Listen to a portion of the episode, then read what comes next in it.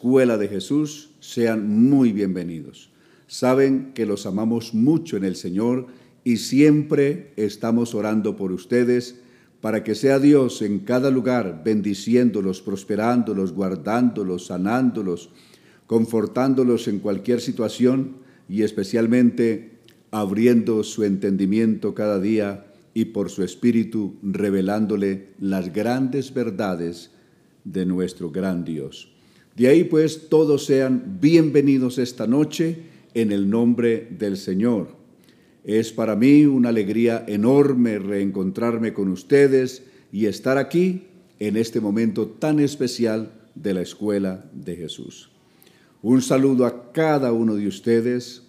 Aquí en la producción de nuestro programa tenemos al hermano Felipe y a nuestro hermano Juan, que están aquí eh, listos, eh, apoyándonos, colaborándonos en la presentación de la escuela de Jesús.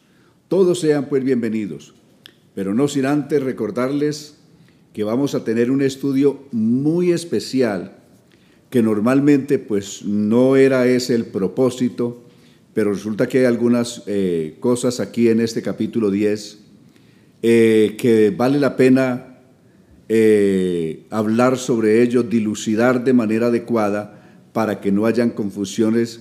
Y, estoy hablando exactamente de todo lo que es la angelología, es decir, de lo que son los ángeles de Dios y los que son los demonios, que también en algún momento fueron ángeles eh, de Dios y luego al revelarse pues se convirtieron en enemigos de Dios, que son los demonios, es decir, Satanás y los que lo siguieron.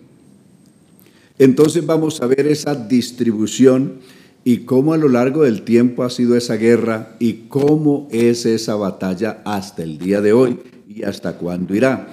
Entonces, es un tema bien importante que quisiera que ustedes compartieran con todos eh, sus amistades, sus contactos, eh, les compartieran este link para que ellos también entren y estudien con nosotros un apasionante tema que como dije, inicialmente no era esa la intención, pero al hablar de la batalla que se va a presentar entre dos ángeles y posteriormente un tercero que entra allí, que es el arcángel Miguel, pues me veo de alguna manera forzado a tener que hablar de todo este proceso de angelología y demonología.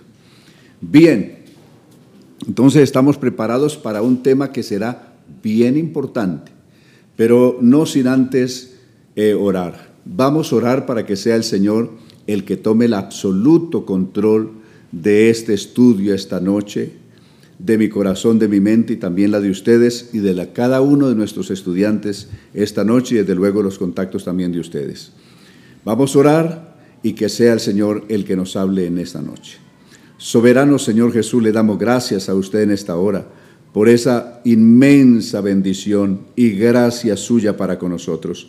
Nos permite llegar a un momento tan lindo, tan grandioso como este, de poder estudiar tu santa palabra con toda reverencia y atención, procurando, Señor, atesorar en nuestro corazón lo mejor, para cada día poder crecer en la fe, en el conocimiento suyo y poderte servir de una manera más adecuada y poder orientar, Señor Jesús, a cada persona que nos demande razón de ti, eh, una respuesta que lleve luz, que tenga esa gracia, que pueda realmente orientar y traer muchas personas a ti, Jesús. En el nombre glorioso del Señor, bendíganos a todos en esta hora. Amén.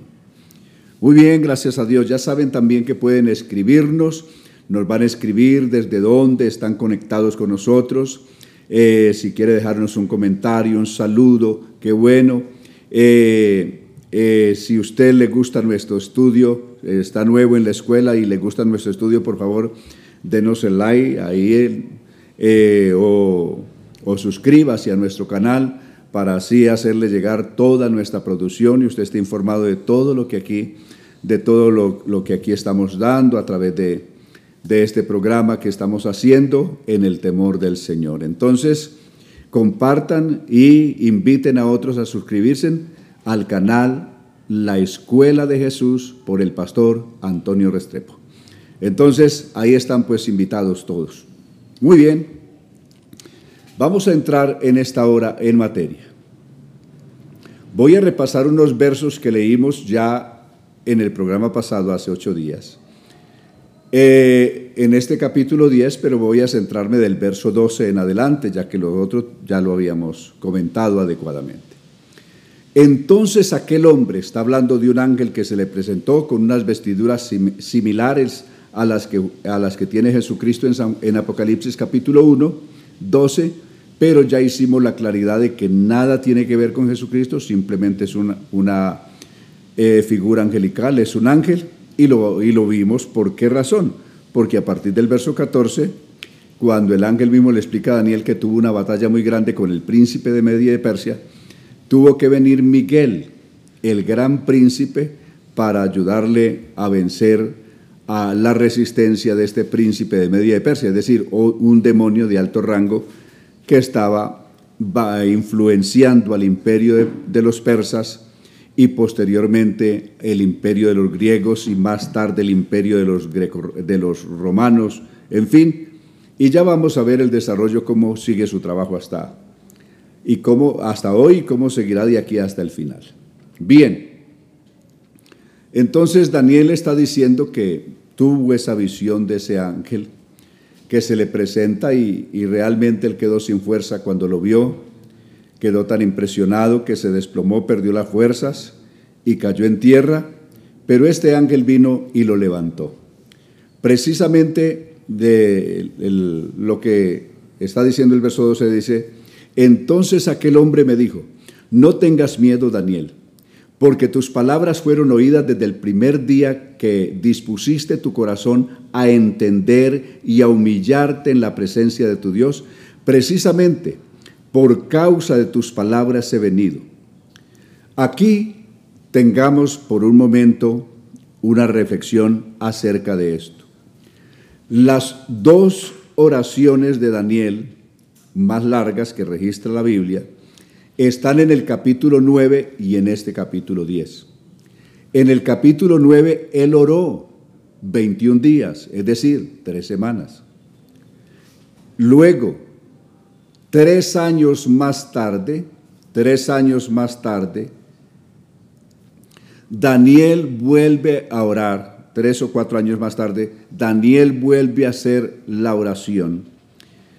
Eh, y de nuevo oró otros 21 días, es decir, otras tres semanas. Hay muchas personas que se quejan de que han orado por ciertas causas, por ciertas razones a Dios y que no han visto respuesta. Hay personas que piensan que a Dios se les escribe, se les, simplemente se les se le pone un WhatsApp corto de unas cuantas líneas o unas cuantas palabras, un mensaje, y listo, Señor, necesito esto y ya. Y luego cuando el Señor no responde, no ven respuestas, entonces comienzan hasta a dudar, incluso a murmurar contra Dios.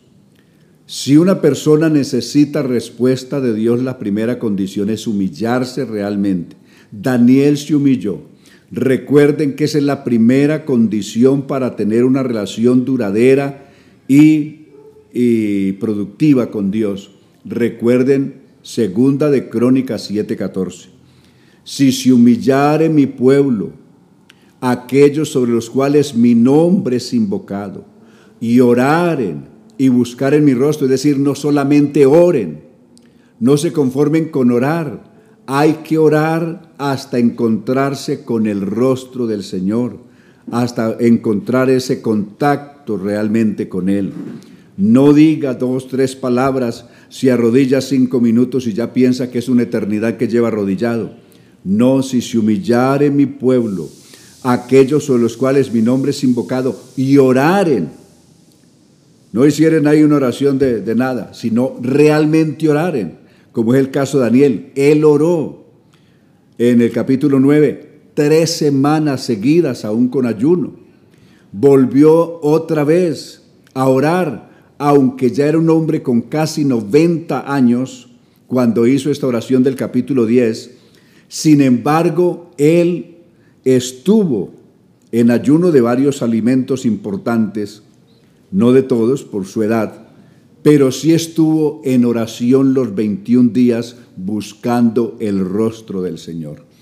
Esto nos debe de servir de ejemplo, que nos debe mostrar a todos cómo es realmente buscar el rostro del Señor, cómo es presentar una petición delante de Dios, qué perseverancia, qué persistencia, qué decisión hay que tener y no simplemente tener una oración eh, de perezoso o de negligente, simplemente como si fuera un corto mensaje para el Señor y quedar a la espera pensando que el Señor está obligado porque ya le dijo determinadas, eh, determinadas cosas, ya el Señor tiene que ocurrir como un esclavo y ponerse a los pies para decirle que, en qué le puede servir. No funciona así. Uno necesita humillarse en la presencia del Señor si quiere tener grandes respuestas de Dios. El ejemplo está en estos capítulos dos, eh, en estos dos capítulos, 9 y 10. En los dos hubo respuesta contundente. Esos, en esos tiempos, cuando se dio la oración del capítulo 9, no había salido nadie del pueblo de Daniel, había podido salir de, de Persia y de Babilonia. Todo el pueblo estaba allí. Pero oró Daniel y de alguna manera Dios abrió y las puertas fueron abiertas mediante el decreto de, de Ciro, rey de Persia, eh, contado este decreto en Estras capítulo 1. Ciro dio el decreto que los que quisieran, los que fueran de Israel y quisieran regresar a construir el templo que el alto Dios le había ordenado que le construyera en Jerusalén, que está en Judea, todos los que quisieran ir fueran, y los que no quisieran ir, que apoyaran económicamente eh, a los que sí iban a ir. Y es lo que Nehemías está contando en su capítulo 1, cómo él pidió permiso para ir y cómo ese permiso le fue concedido, y él fue y vio la condición de sus hermanos que habían quedado en la tierra, es decir, el remanente que no había ido a la cautividad ni había huido a Egipto, sino que se habían quedado en la tierra de Israel, y regresó llorando con el corazón partido al ver los que estaban en suma pobreza y teniendo un templo y una ciudad completamente en ruinas, totalmente destruida. Entonces vino la respuesta de Dios a Daniel y, se le, y, el ángel le trajo en qué forma, de qué manera se iban dando los tiempos para que su pueblo saliera de allí, para que la ciudad y el templo fueran reedificados y qué pasaría de ahí en adelante descrito en las 70 semanas que ya vimos en el capítulo 9. Aquí Daniel vuelve a orar y lo hace cuando ya una una avanzada importante del pueblo con Esdras, con Nehemías, con Zorobabel, con el sumo sacerdote Josué y otros líderes habían viajado y ya estaban trabajando allá. Cuando se da este capítulo 10, ya una buena avanzada, un buen grupo de los de la diáspora han regresado allí a trabajar, eh, desde luego con el permiso del rey y se encuentran trabajando en ese lugar, en esa gran misión de reconstruir la ciudad y el templo. Pero cuando Daniel mira el resto del pueblo, no les ve intenciones de irse. Es decir, el grueso del pueblo, que en 70 años se había multiplicado muchísimo, tanto en Babilonia como en, las regiones de, de los Medas y de los Persas, en toda esta región del Golfo, no se les veía intención de salir, no se les veía que tuvieran afán de salir de allí. Esto ya lo comentamos la vez pasada, que esto a la vez es un espejo, es un ejemplo para hoy, porque hoy también puede ser que nosotros nos hemos apegado tanto a las cosas de este mundo que la segunda venida del Señor haya caído a un, haya llegado a un o haya caído a un segundo plano y ya no sea lo importante, lo esencial, o, que no nos despierte la pasión que debiera despertarnos en la segunda venida del Señor, porque definitivamente estamos muy cómodos y, y muy amañados y apegados a las cosas de esta tierra. Eso les pasó a ellos. Muchos se habían olvidado de Jerusalén, aunque habían jurado un día de que no se olvidarían de Jerusalén. Eh, muchos habían nacido en aquella tierra y no conocían a Jerusalén ni a Israel. Y las referencias que tenían de esta tierra no, eran, no les despertaban, no eran llamativas, porque sabían que había un país destruido, una ciudad destruida, un templo en ruinas destruido, entonces no resultaba tan atractivo para muchas personas. Y por eso, más fácil, se habían acomodado en Babilonia y no había como un afán de salir. Eso es lo que mueve a Daniel a este segundo ayuno y a este segundo periodo de oración de otra vez por 21 días, buscando en Dios una respuesta. ¿Por qué su pueblo no quiere salir? ¿Qué ha pasado? ¿Hasta cuándo ellos estarán endurecidos? ¿Hasta cuándo eh, no reaccionarán y se, dan, y se darán cuenta de que ellos en Babilonia, por bien que los traten y por bien acogidos que estén allí, allí a ese lugar ellos no pertenecen. Su patria está en otro lugar muy lejos de ahí y deben de regresar a su patria porque eh, Dios no los llamó para que se quedaran en, en Babilonia. Dios los está llamando a regresar de nuevo a su tierra, a su patria, donde seguro Dios les tiene su presente y su futuro. Bien, entonces el ángel vino para darle a Daniel esa respuesta de que definitivamente su pueblo sí va a salir, solo que no saldrá Quizás no va a salir todo, todo el pueblo, pero sí va a salir un gran remanente. Pero para que se salga todo ese remanente, no lo va a ver Daniel en sus días.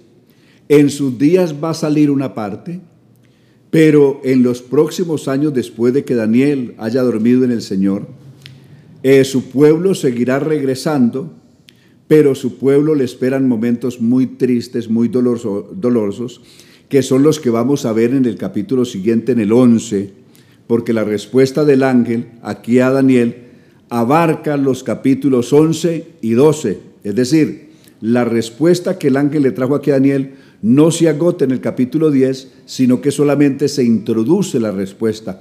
Pero la respuesta completa de qué va a pasar exactamente en diferentes periodos de tiempo con el pueblo de Daniel se va a dar en los capítulos 11 y 12, es decir, en los dos capítulos siguientes, que son los últimos, en, por lo menos en la versión tradicional que manejamos. Entonces, eso es muy importante. Pero dejando ya este comentario aquí, que ya vimos la respuesta, entonces la veremos en el capítulo 11 y 12, les voy a invitar sí a una cosa muy importante, a todos los estudiantes. Léasen, por favor, el primer libro de Macabeos. El primer libro de Macabeos es un libro de historia, si bien no fue admitido eh, en, el canon de, de los libros sagrados, sin embargo sí es un libro de información histórica acerca de lo que vamos a ver en los capítulos 11, especialmente acerca de lo que vamos a ver en los capítulos 11 y 12. Entonces, alumnos de esta escuela, por favor, Busquen el libro de Macabeos, el primer libro de Macabeos. Macabeos tiene, escribieron, los Macabeos escribieron dos libros. El, el, Macabeos 1, es decir, el primer libro de Macabeos, léaselo por favor. Y así me van a ayudar para que cuando estudiemos el capítulo 11, ustedes lo puedan entender muchísimo mejor. Bien, a partir de este momento nos vamos a centrar entonces en el asunto de la angelología y la demonología para poder dilucidar adecuadamente qué es lo que pasó. ¿Por qué un ángel de Dios que venía a traer la respuesta a Daniel, un demonio, o conocido aquí como el príncipe de Media y de Persia, se le opuso y lo hizo eh, que la respuesta a Daniel se tardara tres semanas en llegar? Porque de que Daniel comenzó a orar, el ángel le dice, tú eres muy amado, allá en el cielo te conocen demasiado. Tenemos que orar tanto, buscar tanto el rostro del Señor hasta que en el cielo también nos conozcan, que lleguemos a ser personas tan conocidos en el cielo, porque todos los días estamos tocando las puertas del cielo en alabanza, en adoración, en oración a Dios, como lo hacía Daniel. Y por eso no solamente era conocido, sino que era muy amado en el cielo. Pero la respuesta, aunque fue dada de inmediato, tardó 21 días en llegar ya porque un, príncipe de Media de Persia, es decir, un demonio de alto rango, había impedido al ángel que traía la respuesta de llegar donde Daniel. Hasta que pasó lo que pasó descrito en el verso 14 y 15, que fue otro ángel de mayor rango, con el rango de arcángel, que vino y derrotó al, príncipe de Media de Persia y permitió que este ángel eh, que Dios había eh, escogido para que trajera la respuesta a Daniel, pudiera venir y cumplir con éxito su misión.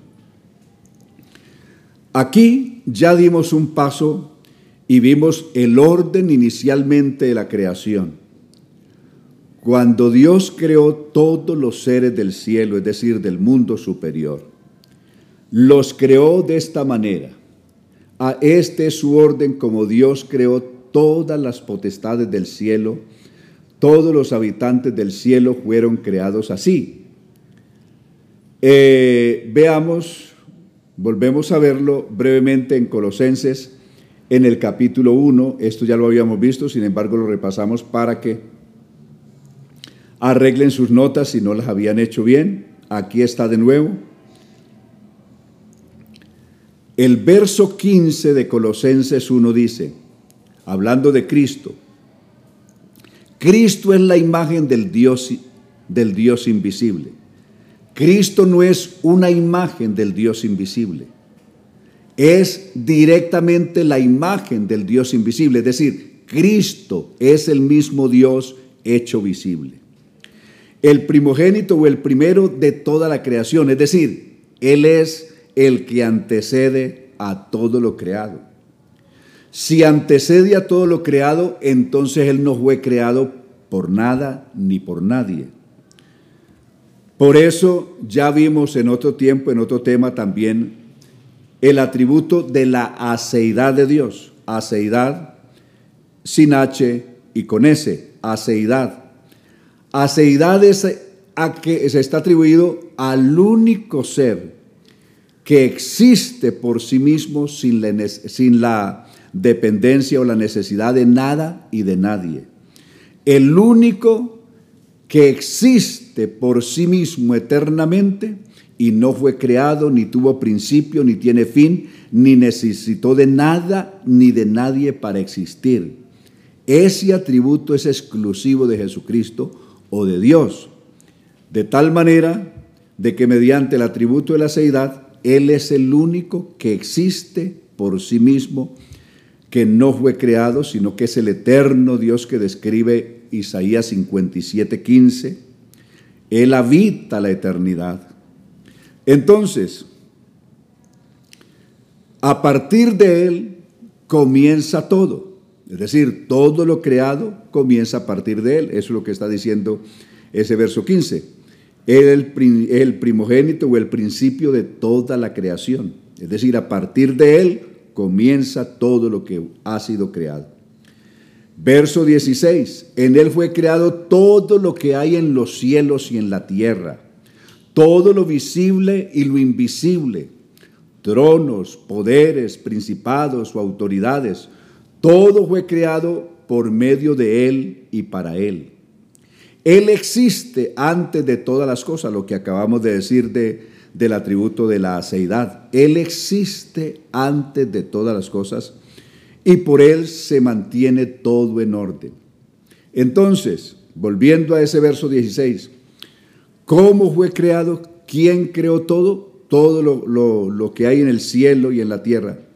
En el cielo sea lo visible, lo invisible En esa distribución de autoridades o de rangos que Dios hizo en el cielo están la corte celestial compuesta por ángeles para ser sentados en tronos. Por eso comenzó diciendo tronos. Comienza con tronos.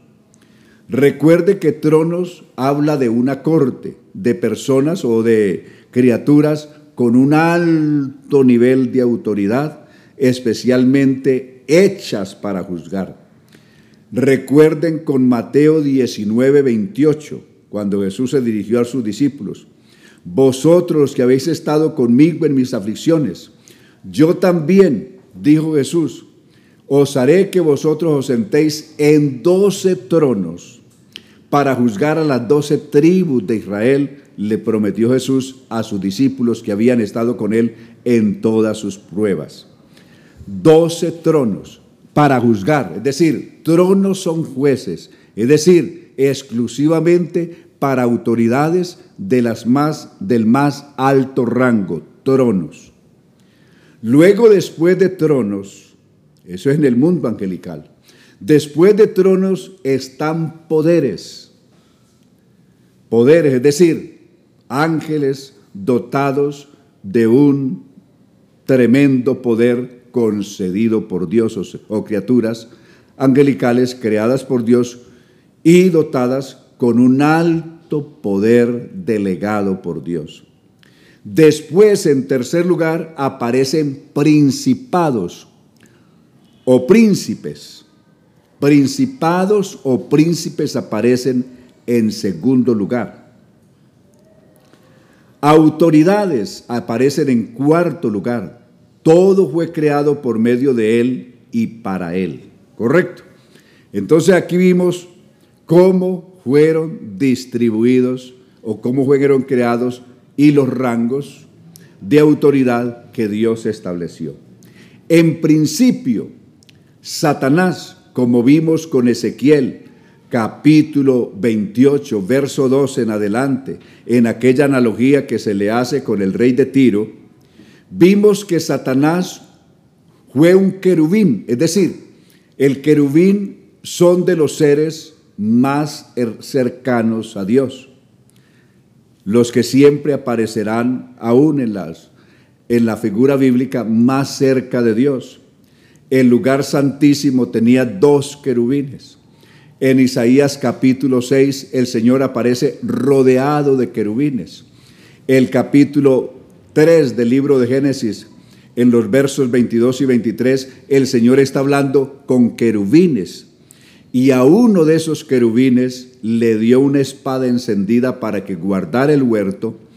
Y le dijo Dios a este querubín que encargó de cuidar el huerto para que el hombre no ingresara de nuevo en el huerto y comiera del árbol de la vida y se inmortalizara en pecado, le dio una espada encendida y le dijo, ¿por qué razón? Porque ahora el hombre es como uno de nosotros. Es decir, el Dios está hablando con un ser de tan alto rango, de tan alta autoridad y tan cercano a él que le está diciendo, eh, ahora el hombre es como uno de nosotros que tiene esta facultad. ¿Qué facultades tiene? De conocer el bien y el mal. ¿Correcto? Entonces, estamos hablando de los querubines. De los querubines, no hay duda de que hacen parte de esa corte que tiene accesos o, el acceso o la autoridad para estar en tronos al lado del Señor. En esos estuvo también Satanás y era el querubín protector, es decir, era como el jefe de todos o la autoridad principal de estos querubines o de estas autoridades de tronos en el cielo, pero él quiso un trono más alto. Es decir, él no se conformó con estar con el resto de querubines eh, que estaban en trono cerca del Señor, sino que él quiso aspirar al mismo trono de Dios y poner su trono al lado del Altísimo, es decir, ser un, no ser un querubín, sino ser un segundo Dios. Y por eso fue destronado. Eso ya lo vimos en el capítulo 28, 12 de Ezequiel. Bien, no volvemos allí porque ya lo habíamos citado y si a quien lo quiere repasar, allí está. Vimos las razones por qué no es el rey de Tiro, por qué no es un humano. Se le llama querubín y ese querubín solamente es un título angelical. Eh, se le dice que fue creado. El, el, rey de Tiro había sido engendrado como todos nosotros. No fue creado, sino engendrado. Se le dice que estuvo en el huerto de Edén. Desde luego el rey de Tiro no estuvo en el huerto de Edén. Entonces eso demuestra que es una autoridad del mundo angelical, la, eh, que inicialmente era el diablo, o pues era este ángel eh, querubín protector, pero a consecuencia de su soberbia y de su ah, envidia, por decirlo de alguna manera, de, ponerse a la misma altura de Dios, fue destronado de allí y cayó en desgracia. Solo que a él caer, muchos otros que tal vez tenían la misma pretensión de Satanás y, guardaban en el corazón la misma aspiración enfermiza, también se fueron con él. Y ya lo veremos cuando veamos el capítulo 12 del libro de Apocalipsis como contexto a todo esto. Bien,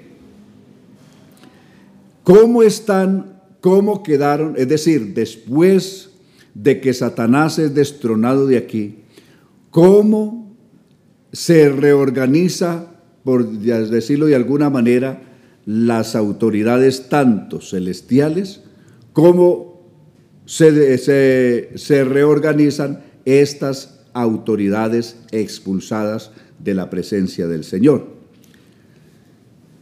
Primero, ser expulsado de la presencia del Señor es eh, una figura de quedar en oscuridad.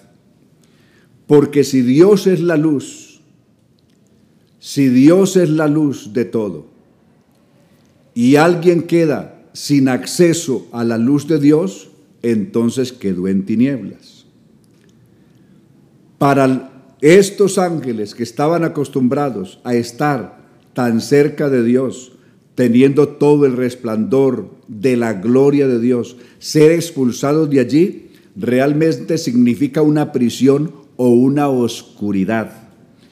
Pedro la describe en su capítulo 2, los ángeles que no guardaron su dignidad, 2.2 de, de, segunda de Pedro 2, eh, fueron encerrados en prisiones de oscuridad hasta el juicio del gran día. Es decir, ellos quedaron privados de la luz de Dios y al quedar privados de la luz de Dios, automáticamente quedaron en oscuridad. Y no tener acceso a Dios es la peor prisión que puede existir. Incluso cuando la Biblia habla de la condenación de los perdidos, hace esa figura. Veamos por un momento que cuando la Biblia hace la, habla de cuál será la condenación de los perdidos, se habla de esa exclusión de la presencia de Dios. Leámoslo con Segunda de Tesalonicenses, el capítulo 1. Segunda de Tesalonicenses, capítulo 1. Observen lo que dice a partir del verso 5. Esto es evidencia del justo juicio de Dios que ustedes son considerados dignos de su reino por el cual ahora sufren. Delante de Dios es justo también que se haga sufrir a quienes los hacen sufrir ahora a ustedes. Verso 7. Al mismo tiempo darles un descanso a ustedes los que sufren lo mismo que a nosotros, cuando el Señor Jesús se manifieste del cielo con sus poderosos ángeles, es decir, los ángeles de más alto rango. Entre ellos, entre llamas de fuego, perdón, entre llamas de fuego, así vendrá del cielo, para darle su merecido a quienes, a los que no conocieron a Dios y a los que no obedecieron el Evangelio de nuestro Señor Jesucristo. Hay dos grupos, unos, los que no conocieron a Dios y dos, los que sí, conociendo a Dios y su Evangelio, sin embargo, no obedecieron el Evangelio de nuestro Señor Jesucristo. ¿Cuál será el castigo que sufrirán? Verso 9. estos sufrirán el castigo de la destrucción eterna. ¿En qué consiste la destrucción eterna? Siendo excluidos de la presencia del Señor y de la gloria de su poder.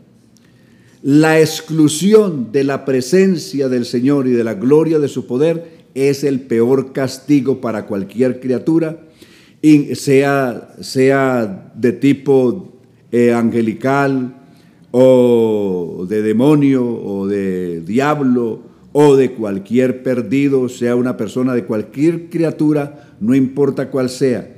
El quedar excluido de la presencia del Señor y de la gloria de su poder, sin duda alguno, representa el peor castigo, la peor pena y la más dolorosa condenación. ¿Correcto? Entonces quería traer a colación ese pasaje para que vayamos entendiendo bien cómo son todas las cosas. Luego,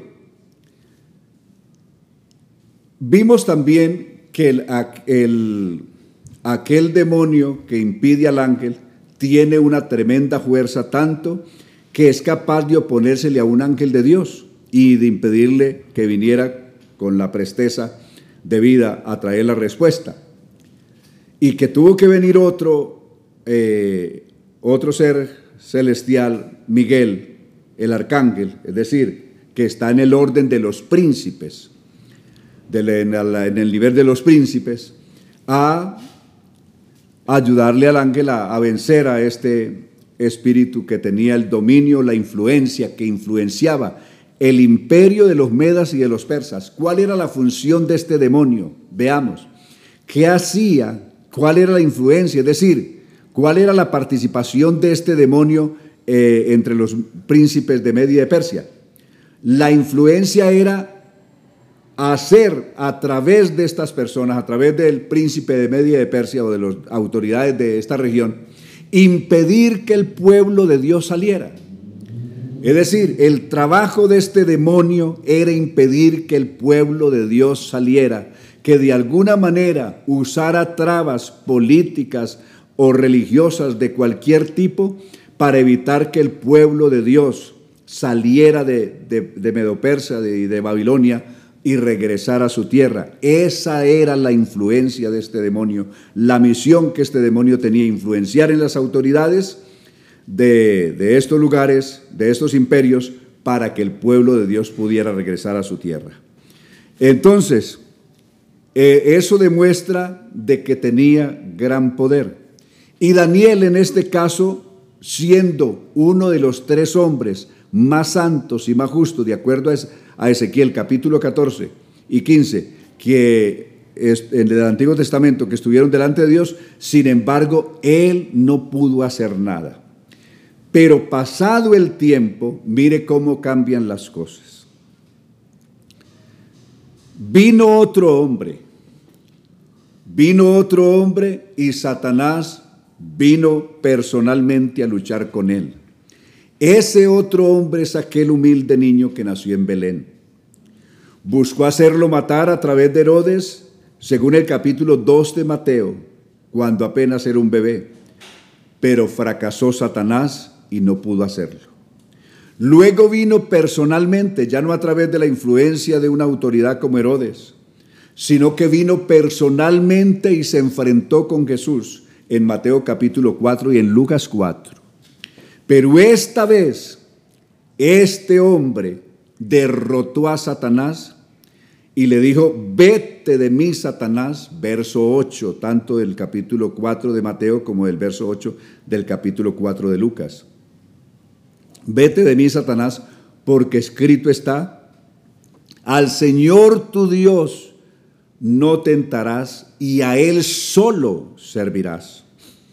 Ahí se encontró Satanás con que aquel hombre que él vio tan débil aparentemente en el desierto, 40 días sin comer ni tomar agua,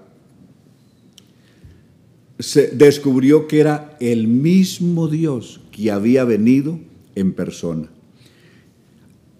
Ahí Satanás le dijo unas verdades. Todos los reinos del mundo son míos. Te los entrego si postrado de, de rodillas me adorares. Dios le había entregado al primer hombre que creó, Adán, le entregó todos los reinos del mundo. Mírelos allí en Génesis capítulo 1, verso 27 y 28. Todo el dominio de la creación que Dios había hecho se le entregó al primer hombre y, y a su mujer para que tuvieran la autoridad de juzgar y sojuzgar toda la tierra, influenciar en todo, hasta en los peces del mar, hasta en, la, en el cosmos, de acuerdo al Salmo número 8. Todo lo pusiste debajo de sus pies. Vuelve a repetir este Salmo número 8, de qué es lo que Dios puso a los pies del hombre en Génesis 1, 27 y 28. Sin embargo, esos reinos que Dios le entregó al hombre para que fuera Señor, Satanás eh, se los entregó, o el hombre se los enajenó a Satanás, se los entregó a Satanás para que fuera Satanás el que tuviera el control hasta el día de hoy del mundo.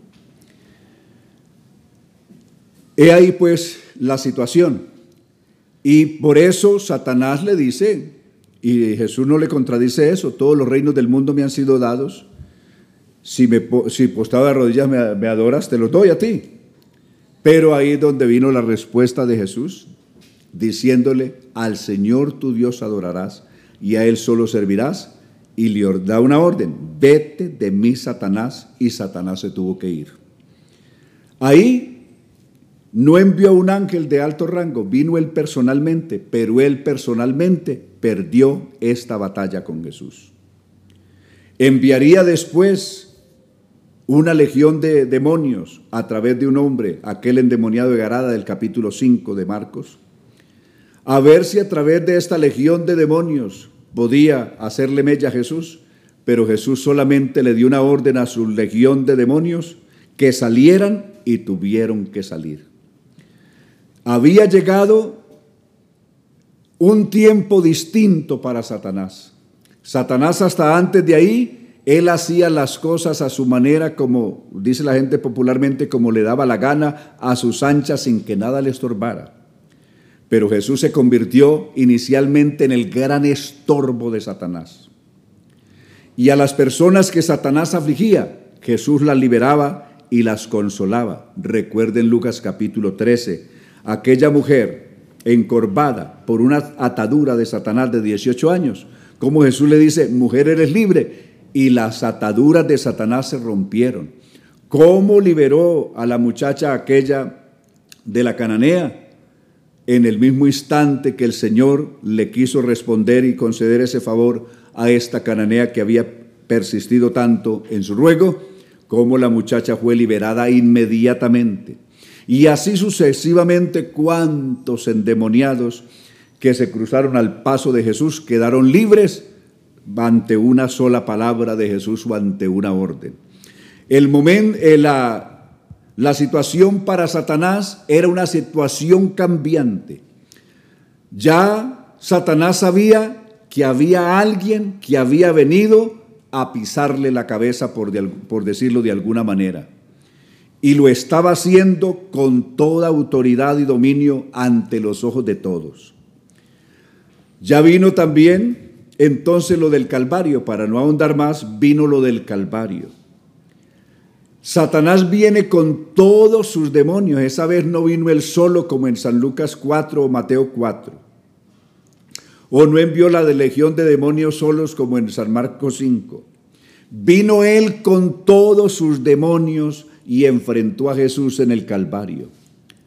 Veamos cuál fue el resultado del Calvario de este enfrentamiento que hizo Satanás, el ataque más brutal y masivo que haya lanzado Satanás contra Jesús. Lo hizo en el Calvario. Veamos cuál fue el resultado. Con Hebreos capítulo 2, Hebreos capítulo 2, veamos el resultado de esta gran batalla en el Calvario. Ante los ojos del mundo hay un hombre sangrante, crucificado, maltrecho, desvestido, eh, en la peor condición, desfigurado. Pero ante los ojos del mundo espiritual hay un valiente, el más valiente de todos, enfrentado a Satanás. y, y no a Satanás, sino a las más grandes autoridades de Satanás. Es decir, Satanás es un príncipe y trajo todos los príncipes, es decir, Satanás, las autoridades que le quedaron más altas a él son principados.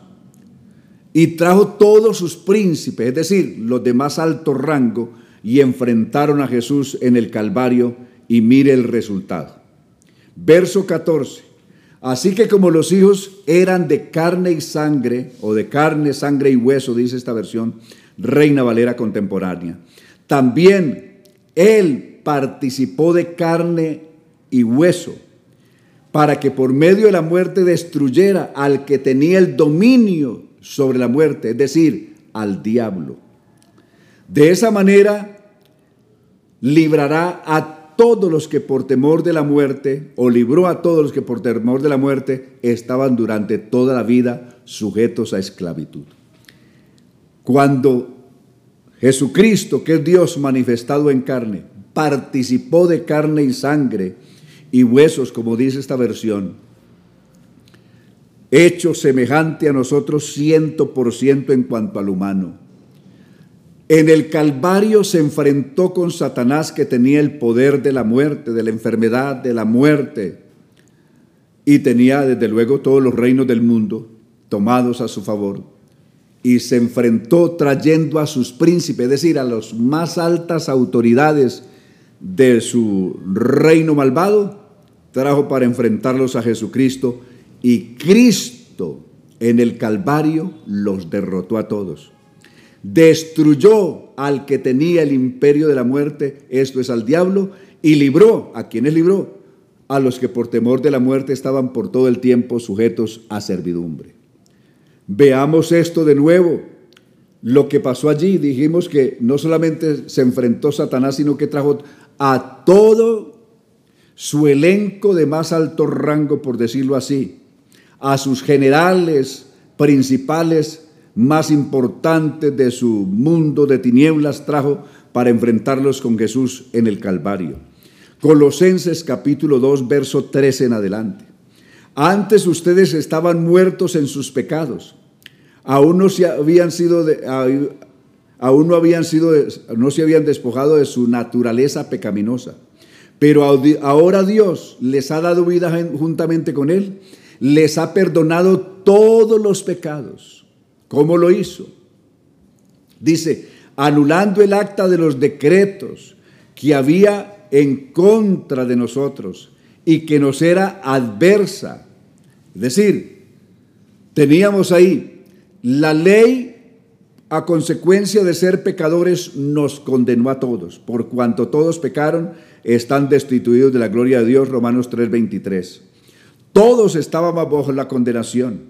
Con Romanos 12, eh, con Romanos 5:12. Eh, la muerte entró en el mundo por un hombre, eh, perdón, el pecado entró en el mundo por un hombre, por el pecado la muerte y la muerte pasó a todos los hombres por cuanto todos pecaron. Es decir, todos habíamos pecado, Romanos 5.12 y Romanos 3.23, eh, todos habíamos quedado destituidos de la gloria de Dios. Y desde luego todos habíamos quedado bajo la potestad de Satanás. Pero mire lo que hizo Cristo en el Calvario. Esa sentencia de la ley que nos condenaba a todos a muerte, Cristo anuló esos decretos que había en contra nuestra. Quitó esa sentencia, la quitó de en medio y la clavó en la cruz.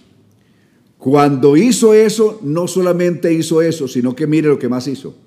Desarmó además a los poderes, a los principados, a las potestades, es decir, a todos los seres demoníacos de más alto rango. Entonces no solamente con Hebreos 2.14 que destruyó al emperador de la muerte es al diablo, esto es al diablo, sino que a sus más grandes eh, rangos o autoridades de su mundo de tinieblas de más alto rango también lo derrotó. Desarmó además a los poderes y a las potestades y los exhibió públicamente triunfando sobre ellos en la cruz. Entonces, aquí está lo que Cristo hizo en la cruz del Calvario fue extraordinario que pocas veces nos hemos detenido a valorarlo. Pero ya Jesús había advertido esta batalla del Calvario. Miremos que Jesús se lo había dicho a los discípulos acerca de lo que iba a hacer en el Calvario. Con San Juan capítulo 12, verso 31. Veamos San Juan 12, 31. Mire lo que Jesús les había advertido o les había anunciado a sus discípulos. Les dijo esto. Ahora es el juicio de este mundo. Ahora será expulsado el príncipe de este mundo.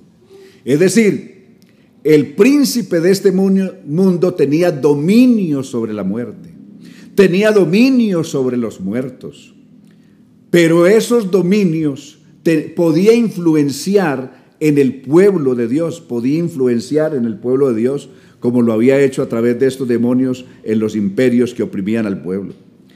Pero Jesús da este anuncio. Ahora ese príncipe de este mundo será expulsado.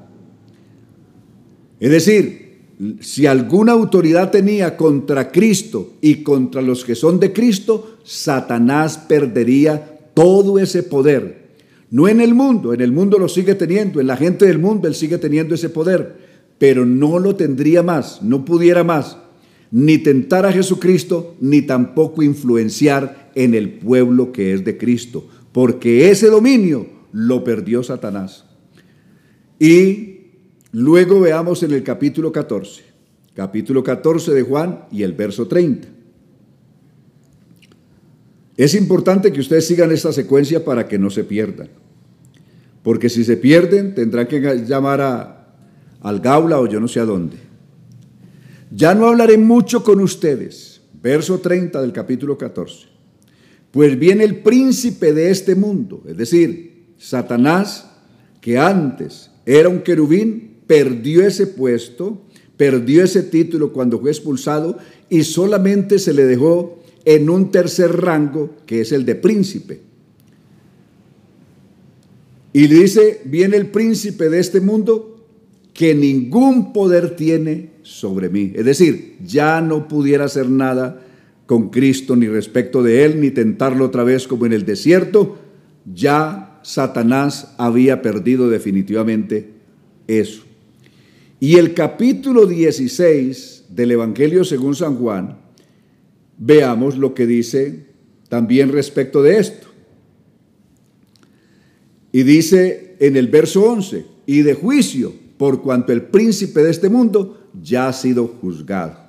Entonces, he ahí, esto lo anunció Jesús a sus discípulos, lo que él iba a hacer en el Calvario, es decir, la partida que Jesús iba a jugar en el Calvario, usando el término de la transfiguración cuando vieron la visión de Elías eh, con Moisés y, y, Jesús en el monte de la transfiguración que vieron los discípulos, según San Marcos, y hablaban de la partida que Jesús iba a tener en Jerusalén, es decir, una batalla que Jesús iba a librar en Jerusalén en la cruz del Calvario, usando un término que hoy se usa en el ajedrez, una partida en la que Satanás perdió, perdió la reina y perdió el rey también perdió todo, perdió eh, esta partida con jaque y mate.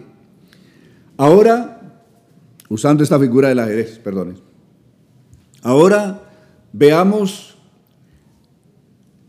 que estas potestades, así ellos quieran influenciar en los hijos de Dios, ya no lo pueden hacer, salvo que una persona les conceda ese espacio. Si un hijo de Dios le quiere dar ese espacio a Satanás, eh, ya es asunto suyo, ya es una decisión personal, porque Jesús nos dio a nosotros un poder por encima de todos los poderes de Satanás. Observemos con San Lucas capítulo 10 los versos 17 en adelante. Observemos lo que Jesús le dijo a los, a los 72. Por abreviatura se llama los 70, pero normalmente eran 72, que debieran de representar las 12 tribus divididas por 6, es decir, 6 hombres de cada una de las 12 tribus de Israel eh, debían de representar esta gran misión nacional y por eso eh, el número de 6 por 12 son 72.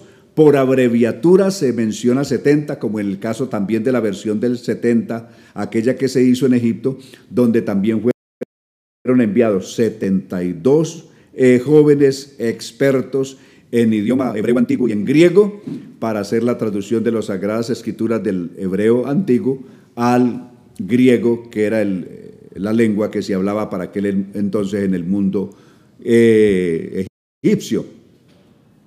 Entonces, eh, aquí, hablando, dice, cuando los 72 vinieron, esta reina Valera contemporánea menciona a los 72, estaban muy contentos y decían, Señor, en tu nombre hasta los demonios se nos sujetan. Esta autoridad les había dado Jesús en San Mateo capítulo 1 versos 1 y 2 a los discípulos. Jesús les dijo, yo veía a Satanás caer del cielo como un rayo. Mira, que yo les he dado a ustedes poder para aplastar serpientes y escorpiones y para vencer todo poder del enemigo, es decir, todo poder del diablo, sea a través del mismo o a través de sus agentes, no importa. Jesús le entregó a los suyos un poder tan grande capaz de estar por encima de todo poder del diablo. Y con, este, con esta ventaja, sin que nada les pueda hacer daño. De ahí que el cuentico que algunos salen diciendo, hasta su cónyuge, ay, mi hijo, de, discúlpeme que yo le fui infiel porque ese diablo y entonces, claro, todas las infidelidades y todos los fracasos se los atribuyen al diablo cuando realmente tiene que valientemente admitir, el fracaso fue suyo. Si usted pecó, pecó por usted, porque usted lo decidió, no porque el diablo tenga ningún poder para arrastrar a un hijo de Dios a semejante esclavitud, porque antes Cristo nos libertó. Y si el Hijo libertare, seréis verdaderamente libres, dijo Jesús en San Juan capítulo 8, verso 36. Veamos ahora a quienes pueden influenciar Satanás y sus demonios, sobre quienes pueden operar y sobre quienes no. Efesios capítulo 2. Veamos con Efesios capítulo 2. A ustedes Cristo les dio vida cuando aún estaban muertos en sus delitos y pecados, los cuales en los cuales andaban en otro tiempo o practicaban en otro tiempo, pues vivían de acuerdo a la corriente de este mundo, es decir, siguiendo la corriente, la influencia de este mundo, y conforme al príncipe de la potestad del aire. En ese tiempo sí estábamos a disposición del príncipe de la potestad del aire, que es Satanás. En esa época, cuando estábamos en Cristo. Pero ahora ya no. Que es el príncipe que ahora opera ¿En quiénes opera? En los hijos de desobediencia. El príncipe que es Satanás opera solo en los hijos de desobediencia, en aquellos que no han obedecido a Dios o que no han conocido a Dios o que no han querido obedecer a Dios, en esos opera Satanás. Pero en un hijo de Dios ya Satanás no puede hacer nada. Recuerden lo que dijo el apóstol Juan. Vosotros habéis vencido al maligno. Y dijo más, todo aquel que es nacido de Dios, dice el apóstol Juan, no practica el pecado. Y el maligno ni siquiera le puede tocar. Y el maligno no le toca. O sea, Satanás no tiene ninguna potestad ninguna autoridad para tocarte a, ti, para tocarme a mí, hermano mío de la iglesia del Señor. Satanás no tiene esa autoridad, salvo que uno lo autorice. Si usted autoriza a Satanás para que, para que lo toque, para que le haga daño, eh, para que lo destruya, eso es asunto suyo. Fue Judas el que permitió que Satanás entrara en su corazón. Satanás no hubiera entrado en el corazón de Judas, Satanás no hubiera entrado en el corazón de Judas si Judas no se lo hubiera autorizado. Según el capítulo 13 del Evangelio según San Juan. Eh, Satanás entró en el corazón de Judas porque Judas lo autorizó con sus acciones.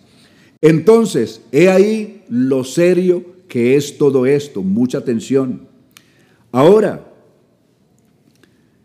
eh, ¿qué puede hacer Satanás? Satanás puede influenciar, buscar influenciar a un hijo de Dios a partir de otras personas, es decir, usando otras personas para que busquen influenciarnos. Primera de Corintios capítulo, segunda de Corintios capítulo 11. Capítulo 11 dice, ¿cómo quisiera yo que me toleraran un poco de locura? Sí, tolerarme. Porque os celo con celo de Dios, o con un celo que proviene de Dios. Ustedes son como una doncella pura al que, a la que he comprometido en matrimonio con un solo esposo que es Cristo. Pero temo que así como la serpiente engañó a Eva con su astucia, así también los sentidos de ustedes sean de alguna manera apartados de la sincera fidelidad a Cristo.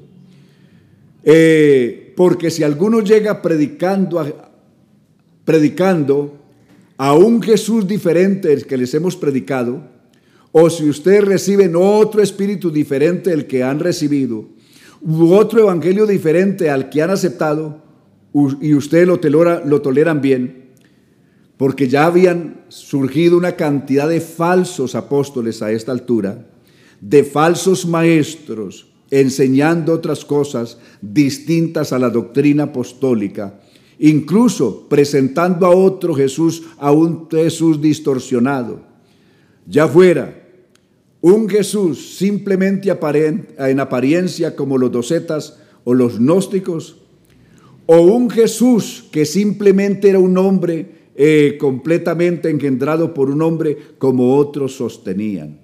Había una cantidad de falsos apóstoles predicando a otro Jesús. A eso se está desenmascarando el apóstol Pablo aquí.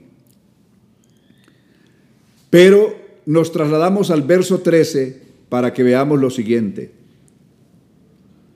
Es decir, por abreviar, porque ellos son falsos apóstoles, es decir, esos que estaban predicando un Jesús diferente del que los, eh, los creyentes habían conocido, Pablo los llama falsos apóstoles, obreros fraudulentos, que se disfrazan de apóstoles de Cristo. Esto no debe sorprendernos porque hasta Satanás mismo se disfraza de ángel de luz. Así que tampoco es una sorpresa que sus ministros se disfracen como administradores de justicia, eh, pero como sus obras será su fin. Eso pasó ayer y eso sigue pasando hoy. Satanás ha llenado al mundo de falsos apóstoles. Como no puede de manera directa hacer nada en un hijo de Dios, ni siquiera tocarlo, entonces busca influenciarnos desde otras personas a través del engaño o el error para hacernos caer en la desgracia del diablo. Pero que el Señor siga guardando a su iglesia. Hermanos, en este recorrido de demonología, Aún no agotamos el tema.